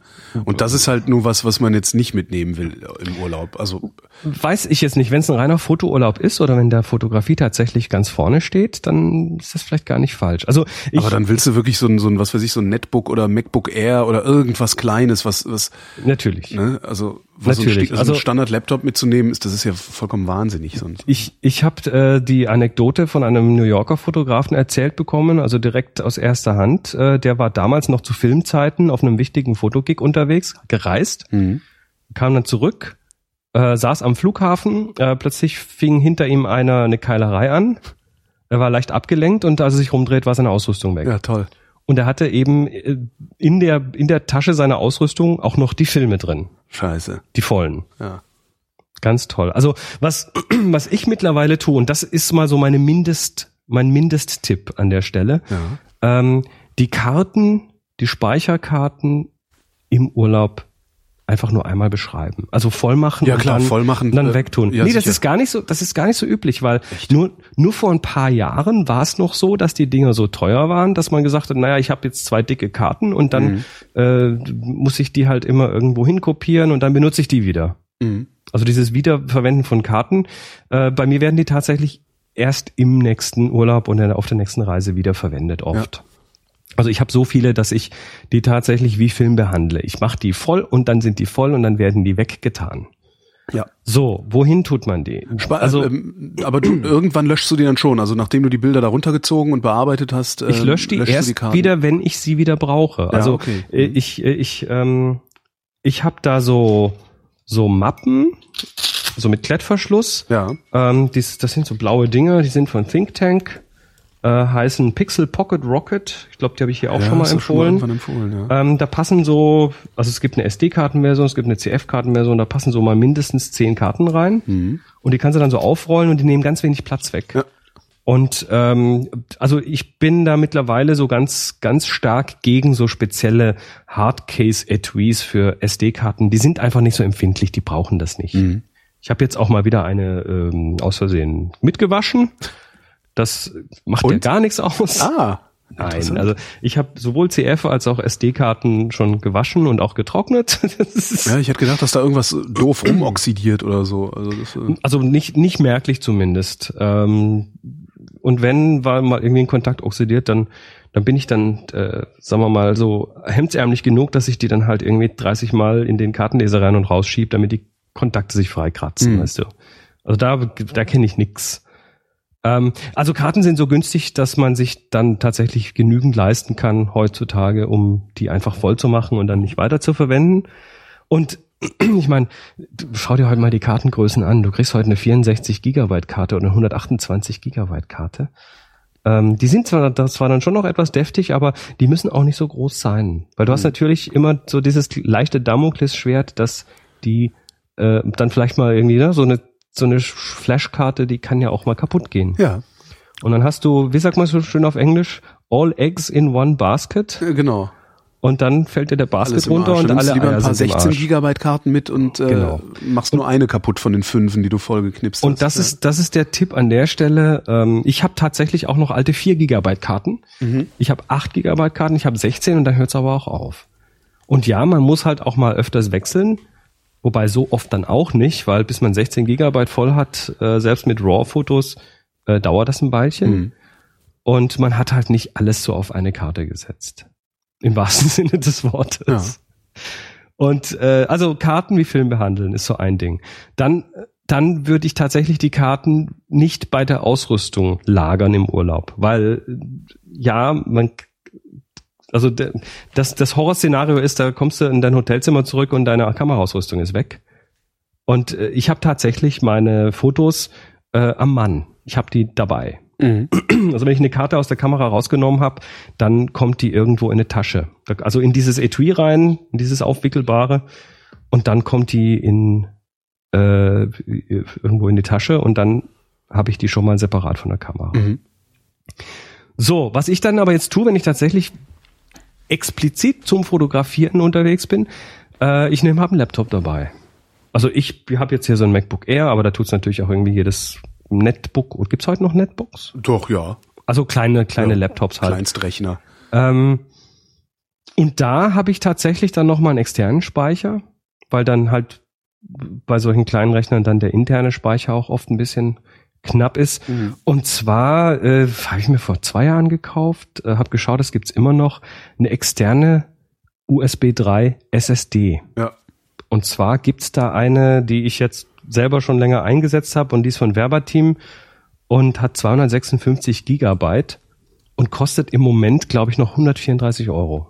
Ja, okay, das ist ja, Und wenn du da mal rechnest, also 256 Gigabyte, ja wenn, dann, wenn der, 132 Euro, sehe ich sie hier. Ja. genau, äh, wenn du jetzt mal 30 Megabyte pro Bild rechnest, je nach Kamera, das dürfte im Durchschnitt irgendwie hinkommen, so mit RAWs und so und großen Sensoren, dann hast du irgendwie 8400 Bilder kriegst du auf das Ding drauf. Ja, das äh, sollte reichen. Ne? So, und jetzt hast du, und, dir, und das Ding ist so groß wie eine Kreditkarte, wiegt nix, das kannst du in, der, in deiner Hemdtasche irgendwie mit dir rumtragen. Ah, Das ist winzig. Tatsächlich, ich sehe es gerade auf dem Bild. Sehr gut. Das, ist nimmt ja keinen toll. Platz weg. Ähm, und jetzt, und jetzt hast du deine Bilder auf den Karten, die irgendwo entweder noch in der Kamera sind oder irgendwo äh, weggesteckt, woanders hin als die Kamera. Und hast du das Ding noch als äh, zweiten Fallback. Und mit dem USB 3 geht das auch schnell, da mal eben die Bilder runterzuziehen. Mhm. Und das hast du dann, was weiß ich, noch in deinem Handgepäck versteckt oder sonst wo. Und dann kann dir eigentlich nichts mehr passieren. Dann hast du die Bilder mal zumindest an mehreren Plätzen und bist da einigermaßen sicher. Ähm, was hältst du eigentlich von diesen, es gibt diese SD-Karten, die einen eingebauten WLAN, äh, ein eingebautes WLAN haben. Ähm, ja, so, so, so äh, iFi-Geschichten und so. Ja, hast du das mal ausprobiert? Ich finde die Idee im Prinzip ja gar nicht schlecht, dass du einmal diese Karte konfigurierst und sie sich dann, wenn sie irgendwo ein offenes WLAN findet, äh, sofort ihren Inhalt auf irgendeinen Server schreibt. Ja, das ist, äh, das ist, Das wenn sind halt, du, dass deine Fotos auf fremder Leute Rechnern dann liegen natürlich, aber also das, das Ding, das Ding ist zum einen ist das, ist das Zeug in der Regel nicht wirklich schnell. ja. Und zum anderen ist, stell dir vor, du bist im Urlaub und du hast so ein gammeliges Hotel-WLAN. ähm, was, was, wo du gerade so ein bisschen Websurfen kannst. Ja. Das, ein gratis WLAN und das ist dann halt auch so schnell, wie wenn es gratis ist. Wenn nichts kostet, ist auch nichts, genau. Genau, und äh, dann äh, willst du da irgendwie am Ende des Tages äh, 10 Gigabyte hochladen. Viel Spaß. Ja. Das schaffst du nicht mal über Nacht. Also das habe ich, da habe ich, äh, da habe ich mittlerweile aufgegeben, tatsächlich aus dem Urlaub äh, über solche Vehikel dann ähm, Bilder hochzuladen auf irgendeine Cloud Storage oder so. Mhm. Mache ich nicht mehr. Weil es einfach, es tut weh. Es tut mir zu sehr weh. Da habe ich lieber drei, drei Kopien oder zwei Kopien mal mindestens von den Bildern und die irgendwo an verschiedenen Plätzen Mhm. verstaut. Ähm, es gibt noch so, wenn man also jetzt keinen Laptop mitnehmen möchte, es gibt noch so Image-Tanks. Mhm. Ähm, die waren mal eine Zeit lang etwas, speziell als die Karten klein waren und man die wiederverwenden musste, weil sie zu teuer waren, war, da, war das so das Mittel der Wahl oft. Das sind so, so Festplatten mit integrierter Batterie und Kartenleser. Aha. Also das, ist, das sind dann Ja, Geräte. gesehen. Ja, das sind also dann Geräte, das sind so kleine Quader, gibt's in verschiedenen Versionen, mit Display, ohne Display, was weiß ich, wo du dann halt die Karte reinschiebst, auf den Knopf drückst und der kopiert dir dann die Bilder auf die interne Platte. Ist ja auch nicht schlecht. Ist erstmal auch nicht schlecht. Ähm, das Problem, ich, aber ich habe lange die Dinger nicht mehr ausprobiert. Ich weiß auch jetzt, ich habe keinen Überblick über den Markt. Mhm. Ähm, ich habe da immer das Problem gehabt, dass, dass entweder die Batterien zu schwach waren, dass Ja. du dann nach, nach dreimal Karte lesen das Ding wieder laden musst. Ähm, Ja, weil da dass sind da noch, drin, die sind mechanisch. dass äh, da noch die eine drehende Strom. Platte drin ist Genau. und dann äh, wird dein Koffer nachher rumgeworfen oder dein Handgepäck und dann, also das ist alles irgendwie war so nicht ganz das Gelbe vom Ei. Man findet sie immer noch online, man kann sie noch kaufen, aber es ist nicht mehr so das, äh, das Go-To-Dingens. Ähm, natürlich hast du natürlich auch noch einen anderen Vorteil, wenn du einen Laptop dabei hast. Du kannst unterwegs schon mal ein bisschen an deinen Bildern schrauben Ja. oder schon mal eine Auswahl treffen. Also für mich und ich meine, da muss jetzt jeder so seinen eigenen äh, Maßstab haben, aber für mich ist es ganz, ganz wichtig, dass wenn ich aus dem Urlaub oder aus einer, von einer Reise, von einer Fotoreise zurückkomme, dass ich tatsächlich äh, fertig bin mit Auswahl und Bilder bearbeiten. Mhm. Das heißt, ich nehme mir tatsächlich äh, jeden Abend irgendwie eine halbe Stunde Zeit, ähm, komme irgendwie in, in Hotelzimmer zurück, ähm, schmeiß schon mal den Import an, also Rechner raus, äh, Karte in den Kartenleser, externe SSD dran und dann wird importiert und gleich auf die SSD gedoppelt. Und äh, dann mache ich, gehe ich währenddessen irgendwie duschen und wenn ich fertig bin, dann sind die Bilder alle da drauf und ich kann schon mal irgendwie gucken, welche sind gut, welche sind schlecht und mal so mein, meinen Digital-Workflow so ein bisschen darüber fahren. Wie ist dein Digital-Workflow? Das ist eine eigene also, Sendung. Das hast du unter anderem natürlich in dein Buch geschrieben. Mhm. Ähm. Also da, da, das habe ich mal so niedergeschrieben. Das ist dieses One Hour 1000 Picks. Mhm.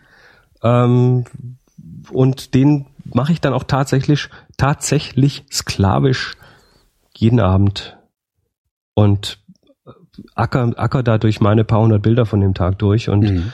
bin dann nach einer halben Stunde auch in der Regel durch und dann sind die soweit, also ich arbeite da in Lightroom, dann sind die soweit äh, verschlagwortet, sortiert, mit Sternchen versehen und bearbeitet mhm. und dann komme ich irgendwann zurück und schmeiß dann, was ich da unterwegs auf dem Laptop in Lightroom gemacht habe, schmeiße ich dann hier auf den großen Rechner, wo auch Lightroom drauf ist, wo meine Hauptbibliothek ist. Und da gucke ich dann nochmal auf dem etwas größeren und besseren Bildschirm über die Bilder und korrigiere noch so ein paar Sachen und sage, naja, hier habe ich aber ein bisschen an den Farben falsch gezupft und an der Stelle äh, habe ich nicht gesehen, dass das unscharf ist. Das kann ich dann wieder eins runterstufen und mache halt noch so ein bisschen Aufräumarbeiten. Aber das ist dann tatsächlich so, ah, das, das dauert dann noch ein paar Minuten und dann ähm, habe ich es tatsächlich so weit, dass ich, wenn ich nach Hause komme, eigentlich fertig bin. Mhm. Und das ist ein tolles Gefühl. Ja, das ist halt genau also das dasselbe wie, wie seine so Wohnung bisschen, kontinuierlich aufräumen und nicht nur einmal im Jahr. Das ist so, oder so in, Inbox Zero. Ne? Ja, das, genau, ja, hast, genau, ja. Du hast einfach deine Ruhe und, und du, du, du, du legst dir halt nicht über die Zeit so diesen, diesen Backlog zu, dieses große, gro diesen großen Haufen Bilder, der da immer auf dich wartet und irgendwie Aufmerksamkeit möchte. Ja. Das Problem habe ich gerade so ein bisschen. Mhm, dass ich ja. eigentlich irgendwie mal, weiß ich nicht, wie viele Tausende von Bildern eigentlich nochmal durchsortieren müsste. Ja, also ich, ich bin ja mittlerweile äh, mit diesem Buch, was ich da geschrieben habe, nicht mehr so 100% glücklich, weil es, es setzt ja schon am falschen Punkt an. Also der, der, der Punkt, wo das ansetzt, ist, ich habe einen Riesenhaufen Bilder und ich muss mich um die kümmern und ich muss lernen, schnell mit diesen Bildern umzugehen. Mhm. Aber eigentlich müsste man ja früher um äh, früher ansetzen und sagen, ich muss lernen, besser zu fotografieren, dann muss ich nicht so viele Bilder machen. Ich glaube, man macht ja trotzdem so viele Bilder. Ja, schon, aber dann wird zumindest, also die, dieses Skill zu haben, ist gut. Das zu können, ist gut, das schnell durchzuackern. Ähm, aber das Erfolgserlebnis ist natürlich auch größer, wenn du besser fotografierst, weil du dann halt auch mehr bessere Bilder hast. Ja. Tja. Aber trotzdem, also die Fähigkeit zu haben, schnell viele Bilder zu organisieren und zu bearbeiten. Und das ist für mich als Chaoskopf nicht wirklich einfach. Nee. Also ich bin, ich bin ja eher so der, der sich im Chaos wohlfühlt. Na, das ist halt immer, ich merke das halt auch, ich habe halt immer so das Gefühl, so, ein, so ein Gefühl von, äh, naja, vielleicht kann man das ja doch noch irgendwann mal gebrauchen. Mhm. Und, und das, dieses Gefühl zu überwinden, ist echt schwer. Das Gefühl kannst du überwinden, wenn du, wenn du so einen Prozess dich, dich, dich mal auf so einen Prozess einlässt, weil du dann ähm, eine weil du dann eine, eine weil, weil du dann Entscheidungen triffst über deine ja. Bilder, die fundierter sind und die äh, die sich dann auch richtiger anfühlen. Weil der, der Grund, warum du dich nicht traust, Dinge wegzuwerfen, der liegt ja ganz oft darin, dass du dir eben nicht sicher bist, ob du eine gute Entscheidung getroffen hast über ja. das Bild. Dabei ist es eigentlich egal, ob man eine gute Entscheidung getroffen hat oder eine schlechte Entscheidung getroffen hat. Ähm, ich habe das mal, ein alter Chef von mir hat das mal gesagt, damals beim Film noch. Ähm, ich war ja erster Aufnahmeleiter, da macht man Drehpläne. Und äh, der hat zu mir gesagt, es ist nicht wichtig, ob der Drehplan gut oder schlecht ist. Wichtig ist, dass du dafür sorgst, dass er eingehalten wird. Uh mhm. -huh. Und das kann man, glaube ich, auf alles Mögliche anwenden. Es ist halt egal, ob die Entscheidung gut oder schlecht war. Äh, wenn du sie getroffen hast, dann hast du sie getroffen und dann geht's halt weiter. Und wenn und dann, dann ein Foto weg ist, von dem ne? du übermorgen denkst, Mensch, das wäre vielleicht doch schön gewesen. Ja, Pech gehabt. Richtig. Davon geht halt auch die Welt nicht unter. Korrekt. So, dann habe ich also ganz viele Daten. Mhm. Und die habe ich dann irgendwie nach Hause gerettet. Und ähm, ist jetzt mal relativ egal, ob ich jetzt im Urlaub schon was gemacht habe oder das erst zu Hause mache, äh, solange ich dann eben was damit mache und nicht einfach nur liegen lasse und sage nur, ja, irgendwann mache ich mal was damit. Ähm, also das Auswählen üben, das, äh, das Entscheidungen treffen üben und sich auch das, viele Leute machen das nicht, weil sie nicht, weil sie sich nicht entscheiden wollen. Ne? Mhm. Aber dieses Entscheiden üben, das, das kann man ja üben. Ja, weil sie Konsequenzen ihrer Entscheidung und, nicht tragen wollen. Und die Konsequenz wäre halt dann, ne, du willst vielleicht nicht der Onkel sein, der dann die Familie mit seinen zweistündigen Dia-Shows langweilt. Nee, das will man sowieso nicht sein. Ja. So einen äh, kenne ich, ne? Echt? Das war bei uns ein Nachbar, der dann aus irgendwelchen Reisen zurückkam und dann äh, Monate später hatte er dann eine Dia-Show fertig, an der er ganz lange gearbeitet hat. Und da war halt, ich sag mal, 80 Prozent eher langweilig. Mhm. Und für ihn war das natürlich ganz toll, weil er war da und erinnert sich noch dran, wie der Löwe gebrüllt hat und was weiß ich. Und du siehst halt irgendwie ein Bild von der Savanne mit äh, irgendwo einer Mähne, die so hinterm Busch vor, vorsticht und denkst, ne, zuckst mir eine Schulter und sagst, meh. Also weniger ist da mehr, das heißt, das heißt das Auswählen üben. Also ich, ich kann jetzt mal Zahlen geben. Ja, mach mal. Äh, Äthiopien. Ich habe vorhin tatsächlich mal so mich noch mal in Prozentrechnung geübt. Ähm, Äthiopien hatte ich dreieinhalbtausend Bilder und ich habe so diese Einstufung von eins bis fünf Sterne und da sind für mich die vier und fünf Sterne Bilder so die ganz wichtigen. Wo die, wo die vier Sterne Bilder sind die, wo ich sag, jupp, da, die zeige ich gerne öffentlich vor. Die fünf Sterne Bilder sind die, die ich gerne äh, irgendwie hier an der Wand hängen hätte. Mhm. Und äh, aus den dreieinhalbtausend Bildern sind dann noch 190 vier, vier Sterne Bilder übrig geblieben. Das sind ungefähr fünf Prozent. Ja. Und 72 Fünf-Sterne-Bilder, das sind ungefähr zwei Prozent. Und jetzt äh, von letzter Woche Island, äh, das wie gesagt waren 1900 Bilder, das sind ungefähr 67 Vier-Sterne-Bilder, also dreieinhalb Prozent übrig geblieben. Mhm. Und von den Fünf-Sterne-Bildern äh, waren es noch 27, das sind anderthalb Prozent. Du kategorierst richtig nach Sternen. Du sagst, das sind eins, eins bis fünf Sterne und alles, was nicht mindestens vier Sterne hat, fliegt raus. Nee, fliegt nicht raus. Also für mich, für mich haben die Sterne tatsächlich äh, Bedeutungen. Die habe die hab ich klassifiziert. Das ist so ein wichtiges Ding in meinem Workflow. Ähm, so ein Ein-Sterne-Bild ist, hat dokumentarischen Wert. Mhm. Da habe ich, oh toll, das Schild muss ich fotografieren oder ach guck mal, Hans äh, hat sich die Hose zerrissen, ne? Klick. So Zeug, das zeigt man dann mal vor oder auch nicht. Ähm, aber das ist so dokumentarisches Zeug. Zwei Bilder sind Bilder, wo ich sage, oh, die sind schon ganz hübsch, muss man noch was dran tun. Mhm. Sei das jetzt Kroppen, gerade richten, äh, Farbsättigung, egal, man muss halt dran arbeiten. Ja. Braucht noch Arbeit. Drei Sterne Bilder sind die, wo, wo sofort irgendwie in mir so dieser Impuls kommt, wow, da ist mir was gelungen. Also da möchte ich weiter. Das, das ist ein Bild, da bin ich mir sehr sicher, dass das was Mhm. ist. Ähm, die Vier-Sterne-Bilder sind dann, werden dann irgendwann in diesem Prozess aus den Drei-Sterne-Bildern werden dann Vier-Sterne-Bilder, wenn sie den Test der, den, den Test der Zeit überstehen. Also wenn sie einfach nach einer Woche immer noch interessant sind, dann werden das Vier-Sterne-Bilder. Oder du guckst, wenn ich du guckst nach einer Woche nochmal drauf. Also du hast wirklich ein, ein Verzeichnis, in dem steht also sozusagen Wiedervorlage. Nicht wirklich, aber ich habe äh, ich hab hier so meine meine Bibliothek und da sind eben äh, so ein paar so Smart Collections drin, die mir dann alle Dreier, Vierer, Fünfer raussortieren und die gucke ich dann einfach durch. Ich beschäftige mich einfach über die, die Zeit nach so einer Reise immer noch mal äh, eine ganze Zeit lang auch mit den Bildern. Die habe ich dazu dann zwar schon ausgewählt und kategorisiert, aber ich gehe da immer wieder rein und sag, oh, an dem kann ich auch noch ein bisschen schrauben. Ich mache dann einen Strich nach einer Woche oder so. Ich sag dann, jetzt ist gut, aber ähm, da wird immer noch so ein bisschen korrigiert und gemacht. Und ja, wie gesagt, also die Fünf-Sterne-Bilder, so die, wo ich dann, bei denen ich glücklich genug bin, um sie dann auch irgendwo richtig toll zu präsentieren, das sind ein bis zwei Prozent maximal. Also bei mir Ja, bei mir ist es noch weniger.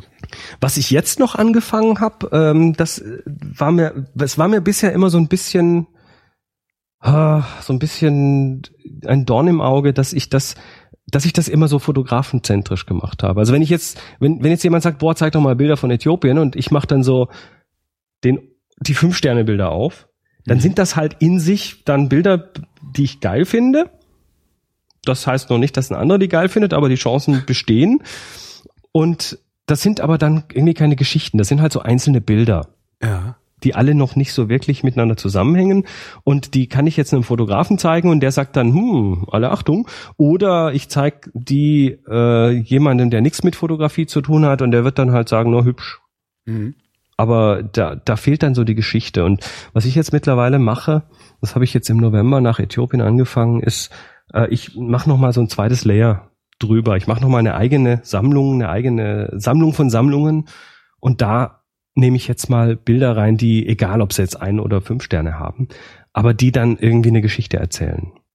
Also ich habe jetzt äh, mit Äthiopien tatsächlich Bildergeschichten jetzt ähm, mir zusammengestellt und habe die jetzt auch mal erzählt oder bin gerade sogar dabei. Die werden jetzt immer so ein, alle ein bis zwei Tage kommt eine neue raus. Ähm, und die werfe ich auf Storehouse. Hast du schon mal von Storehouse gehört? Nee. Was ist so ein, so ein Online-Ding, was einem relativ, was es einem relativ einfach macht, ähm, so Fotos hintereinander mit ein bisschen Text und so und in hübscher Darstellung anzuzeigen. Storehouse. Ähm, storehouse.co slash Chris Marquardt. Ich habe dir das gerade mal in die äh, in das Ding reingedingst. Ähm, da, da, das ist jetzt, wie gesagt, fotografisch gar nicht mehr so super. Das, da kommen halt auch so durchschnittliche Bilder. Da ist auch mal eins dazwischen, was irgendwie nicht toll belichtet ist. Aber da sage ich dann, da ist mir dann mein Stolz egal, Ja. sondern äh, ich will da eine Geschichte erzählen. Ich will die Leute mit auf, mit auf die Reise nehmen und nicht nur so meine, meine Glanzbilder zeigen. Und das macht Spaß, weil das nochmal Leute ganz anders erreicht. Und das mache ich jetzt parallel auch mit den, mit den Island-Bildern. Mhm. Okay, das ist also, hm.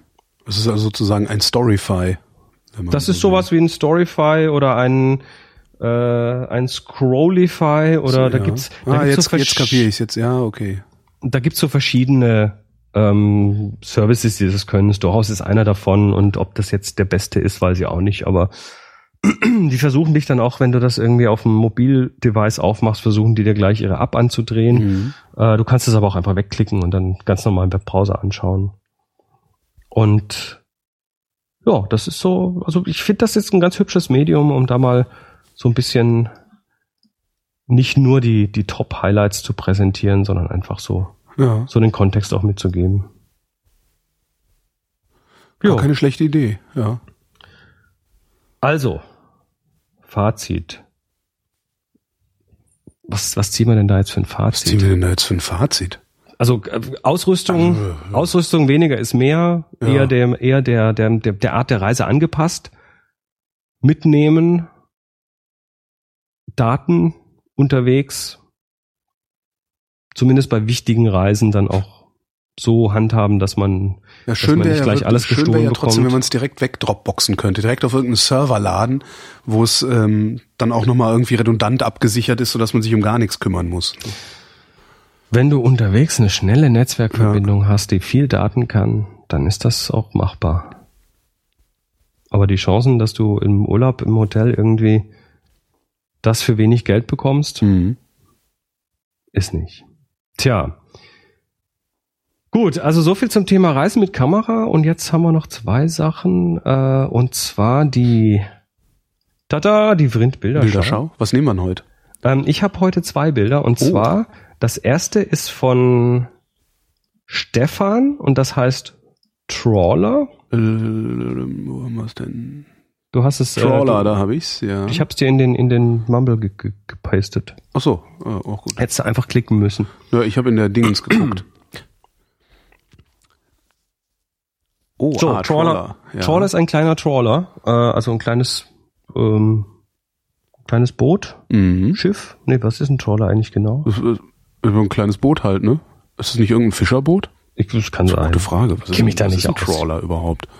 Ich weiß das auch nicht. Ist egal. Also auf jeden Fall äh, ein Trawler auf äh, grünem Wasser ähm, zieht hinter sich eben so eine so eine äh, Wie- Schaum? Welle hinterher Genau. und die, das geht so diagonal von links oben äh, nach links unten nach rechts oben durchs Bild. Genau, und im Ähm, Vordergrund, also an, am, am, am rechten Ende des Bildes, nein, rechts unten im Bild ist eine Mauer im Anschnitt, die Mhm. parallel zur äh, Spur des Schiffes verläuft. Genau. Und das fand ich so ganz schön, Ganz weil hübsch, ja. weil da ist da ist dieser Trawler ist dann so in diesem äh, in diesem Wasser so schön ge geframed, gerahmt. Du hast so eine, eine so eine Linie von der von der Bugwelle, die dann ihn quasi in die Richtung zeigt. Du hast dieses Parallele durch diese Mauer, die die die auch von rechts unten noch so ein bisschen einen Rahmen bildet.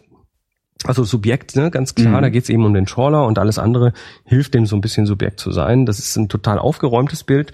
Ähm, das Einzige, wenn ich jetzt äh, ein bisschen nitpicken wollte, ist, ähm, das ist immer so ein bisschen schwierig, ne? Dinge, die im Vordergrund unscharf sind, die, die, die, da, da will ich dann hinschauen, weil das ist im Vordergrund und Sachen, die Ja. im Vordergrund sind, sind wichtig im Bild. Ah, okay, das ist das. Ja, verstehe. Hm. Das Ding ist groß und im Vordergrund, das Ja. heißt, ich schaue zu der Mauer. Stimmt, die ist guckt, jetzt aber ja. nicht scharf und deshalb, ich, ich will die aber scharf haben, weil ich will die sehen. Das ist aber in der Konfiguration, die er da hat, ist das nicht einfach. Der hat hier äh, mit 50 Millimeter fotografiert, äh, wenn man den EXIF-Daten hier glauben darf und ist relativ nah an der Mauer dran. Das heißt, die kriegt er eigentlich, er kriegt nicht beides scharf. Mhm. Das ist da, ist da ganz schwer zu machen. Und äh, damit ist es schwierig, das tatsächlich so zu machen. Aber äh, es, es, es, es juckt mich so ein bisschen, dass es vorne unscharf ist. Ja, vielleicht, wenn die Mauer was, was weniger Mauer wäre, wäre es vielleicht nicht ganz so. Na Obwohl, gut, dann ich würde man es nicht als Mauer erkennen, das ist auch blöd. also es ist schon schön, was es, dass es eine Mauer ist, das finde ich klasse. Und gibt natürlich Kontext. Also ganz klar, es ist, es ist ganz klar eine Mauer, das ist schön. Also es ist nicht irgendwie einfach nur so ein unscharfer Blob da vorne, sondern es ist ganz klar eine Mauer. Das heißt, man kriegt einfach Kontext, das ist irgendwo am Ufer und der guckt von oben dann runter. Und damit, also finde ich ein ganz, Mhm. Ganz hübsches, hübsch. rundes Ja. Bild. Ähm, und das zweite Bild ist von, Moment, ich schmeiße es dir hier rein, von Björn und heißt Hammer, Hammer, Hammer and Anvil. Also Hammer, und Amboss. Ja. Und das, ist gefällt sehr- mir richtig gut. Das sieht sehr geil aus, ist aber auch sehr dunkel. Das ist aber bei dem Bild tatsächlich, glaube ich, sehr hilfreich. Also das, das ist so ein relativ minimales Bild. Wir sehen einen Hammer, einen Amboss, die da im Gegenlicht nur so ein Streiflicht bekommen. Ja. Ähm, Im Hintergrund ist noch irgendwie so, man, ich Zeug. vermute, das ist eine Hand. Ja, scheint ein Arm zu sein, ja, stimmt. Das, das heißt, scheint also der Schmied zu sein, der da irgendwie steht. Ganz hinten links hast du dann noch irgendwie so eine Rand von einer Kiste. Das ist aber alles ganz unscharf. Mhm. Ähm, das Ganze in so einem warmen Licht. Das könnte von einem Feuer, von einer Esse oder von einem Fenster kommen. Und das, das bisschen Licht, was da so drüber streift, Mhm. das definiert das komplette Ding. Du siehst dann sofort, ah, das ist ein Hammer und das ist ein Ja. Amboss. Du brauchst da gar nicht groß raten, obwohl du eigentlich nur so ein paar Ecken Licht siehst. Also das zeigt uns so ein bisschen die Fähigkeit, unsere Fähigkeit, aus so ganz wenig Informationen irgendwie was zusammenzubauen. Und dadurch, dass das nur so ein bisschen definiert ist, also das nennt man so ein Low-Key-Bild, also das ist tatsächlich, der, ist, ist, ist halt das meiste im Bild ist halt tatsächlich dunkel. Mhm. Ähm, das, das erzeugt unglaublich Stimmung, finde ich. Was ich sehr faszinierend finde, ist, der hat das mit ISO 2500 fotografiert, steht äh, bei den Exif kommt dabei. es, da kommt jetzt gleich wieder deine, deine, deine Technikverliebtheit raus. Nee, ich finde gerade so faszinierend, dass es so wenig rauscht. Ja, das ist jetzt aber, ne, da könnte, da habe ich jetzt keine Ahnung, wie viel da noch entrauscht wurde. Wobei eine Nikon Ja, D800, äh, die ist ganz, die ist auch bei solchen ISOs noch ganz, ganz Also glatt. wenn, wenn ich das mit meiner machen würde, da wird's halt irgendwie Körnung hoch drei haben wahrscheinlich. Ja, aber schau, du schaust dir deine Bilder auch natürlich auf 100 Prozent an. Das hier ist ja ganz schön runter verkleinert für Ja. Flickr. Und äh, wenn du Rauschen verkleinerst, dann wird das auch weniger. Stimmt. Also wie das rauscht, ist mir ist völlig egal. Das darf auch ruhig rauschen. Ja. Weil das ist so. Ich bin auch nur fasziniert davon, wie wenig das äh, rauscht. Ja, also das äh, sind so zwei Bilder, die ich ganz cool finde. ja, Ähm, das ist echt sehr schön mit dem Amboss. und wer mitmachen möchte bei der Bilderschau, wer mal seine, sein eigenes Bild hier besprochen haben möchte, ähm, der darf das tun auf tfttf.com slash vrindbilderschau. Alles klein und ein Wort. Ja. tfttf.com slash Du sagtest, du hättest noch zwei Sachen auf dem Ja, ich habe noch einen kleinen Aufruf. Ah, einen kleinen Aufruf. Ähm, wir haben ja vor, im Sommer mal so ein, so ein, wie auch immer der dann aussehen mag, so einen Fototag zu machen. Genau, In Berlin. genau. Und zwar äh, möglicherweise höchstwahrscheinlich am 8.8. Ah, da, scroll, scroll, scroll. Stimmt, am 8.8. hatten wir uns das eingetragen. Den Termin haben wir. Wir haben aber noch keine Location. nee. Und, Und- wir, wir haben kein Thema. Ja, das Thema, das kriegen wir schon hin. Ja. Das, äh, das sehe ich mal Im kein Zweifelsfall Problem. machen wir das abhängig von der Location. Ne? Du, wir machen einfach die Sendungen nochmal, weißt du? Mhm. Das, äh, das ist Am Stück. Am Stück auf der Bühne alles. Nee, das soll, das soll schon, also das äh, Themen sollen dann natürlich schon das auch das sein, was wir hier tun. Äh, es soll natürlich um ähm, auch so um, um Sachen gehen, die die vielleicht so weggehen vom geh, mir, geh dir mal das hier kaufen sondern eher so in Richtung, wie kann ich bessere Fotos machen, Mhm. äh, wie kann ich so im DIY-Bereich vielleicht auch Dinge tun. Es gibt ganz viele tolle Sachen, die man mit, wo man mit wenig Geld ganz viel Effekt rausholen kann oder ganz viel Nutzen rausholen kann in der Fotografie. Ähm, da möchte ich so ein bisschen drüber reden Mhm. und äh, wie wir das dann konkret aufziehen, wahrscheinlich auf einer kleinen Bühne und äh, und dann erzählen wir mal und machen dann noch einen interaktiven Teil. Also da kriegen wir schon was Spannendes hin. Ähm, aber wir haben noch keine Location. Genau, wir wissen nicht, wo wir hingehen können. Genau, deshalb würde ich jetzt mal äh, ganz gerne das hier nutzen, um einen Aufruf zu machen. Sehr gute Idee. An die Berliner. Wo? Habt ihr eine Location? Habt ihr ein Ding, wo, ich weiß jetzt, ich bin mir nicht sicher, äh, wie viele Leute da tatsächlich ähm, dann kommen wollen. Wir haben mal so eine so eine Website, so ein, so, ein, so ein Formular aufgemacht, wo man sich mal so sein Interesse bekunden kann. Ähm, den Link habe ich jetzt nicht parat, aber der kommt dann in die Show Notes Mhm. rein. Und äh, dann kann man da so ein bisschen, also ich würde mal sagen, ich ja, gefühlt würde ich mal sagen, also äh, kostentechnisch, das wird irgendwie nicht teuer, so ein bisschen Unkostenbeitrag und dann stellen wir auch irgendwie ein paar Sachen hin zum Trinken und so. Ähm, ich würde mal sagen, wir rechnen mal auf jeden Fall mit 50 Leuten. Ja? Ja. Würde ich mal Ja, behaupten, äh, wahrscheinlich sogar ein paar mehr. Ähm, und da brauchen wir jetzt irgendwie was dafür, wo wir das auch tun können, irgendeine Location. Also was, wo so viele Leute reinpassen, wo man auch mal irgendwie noch Stühle organisieren kann, äh, kann ein Kino sein, kann Theater sein, kann Und das dann aber idealerweise irgendwo so gelegen, dass wir auch mal raus können, um ein bisschen zu fotografieren. Ne? zum Beispiel, dass wir auch mal tatsächlich sagen können, so und jetzt seid ihr dran und macht mal. Mhm. Ähm, ja, und Berlin halt. Ja. Im weitesten Sinne Berlin. Idealerweise irgendwie mit der S-Bahn erreichbar oder U-Bahn Sollte, oder sollte mit den Öffis erreichbar sein, genau. Also äh, jetzt seid ihr dran, macht doch mal. Und werft uns das mal irgendwie in die Mail oder so. Und wo melden, wo mailen die das denn hin? Direkt zu dir oder Wo direkt mailen zu die mir? das denn hin? Ähm, äh, Könnt auch das zu mir mailen. Äh, ja, meldet mal zu Chris, der ist gewissenhafter. Dann meldet mal zu Chris, äh, dann äh, ihr kriegt mich am einfachsten auf chris at chrismarquardt.com. Das kommt, kommt in die Show. Ja, ja, da zum Klicken kann man das dann da so. Genau. Also so, solltet ihr da Connections haben, ist es gut. Ähm, Ich möglichst wüsste jetzt spontan auch nichts, wo man hingehen könnte. Also, Also, klar, ich kenne so Brauhäuser und sowas, ne? Das wäre natürlich nur eine Möglichkeit, aber Ja, großes Nebenzimmer irgendwo Hm. geht natürlich auch. Ähm, aber bitte, bitte nach Möglichkeit meldet euch bitte wirklich nur, wenn ihr tatsächlich an sowas rankommt. Also die, dieser Vorschlag, geh doch mal zu so und so, Mhm. ähm, ist dann immer total nicht so ganz hilfreich, weil dann das heißt noch lange nicht, dass wir da irgendwie reinkommen. Ja. Also solltet ihr so eine Location einfach an der Hand haben, umso besser. haben, mal für einen Tag, für Genau. den 8.8., genau, Tennisclub oder sonst- sonst was, ähm, sagt mal Bescheid. Das, sowas, sowas brauchen wir und dann kriegen wir das auch im August, am 8. August hin in Berlin. Sehr guter Aufruf. Den machen wir jetzt immer, würde ich vorschlagen. Ja, solange bis wir was Solange haben. bis wir was haben, genau. So eine Woche vorher Sagen wir es dann ab, weil wir es nicht, weil sagen wir nichts ab, weil wir nichts bekommen haben. Genau. Ja, Nee, also ich finde ich find das total geil, das ähm, mit dir zusammen irgendwie live live tun zu können. Das fände ich cool. Und vielleicht findet sich ja auch noch jemand, der das dann noch irgendwie videotechnisch begleitet und dann könnte man das vielleicht sogar irgendwo äh, noch veröffentlichen oder so. In diesem Sinne, In diesem Sinne. vielen Dank für das. Gespräch und vielen Dank danke. für eure Aufmerksamkeit. Ciao, ciao.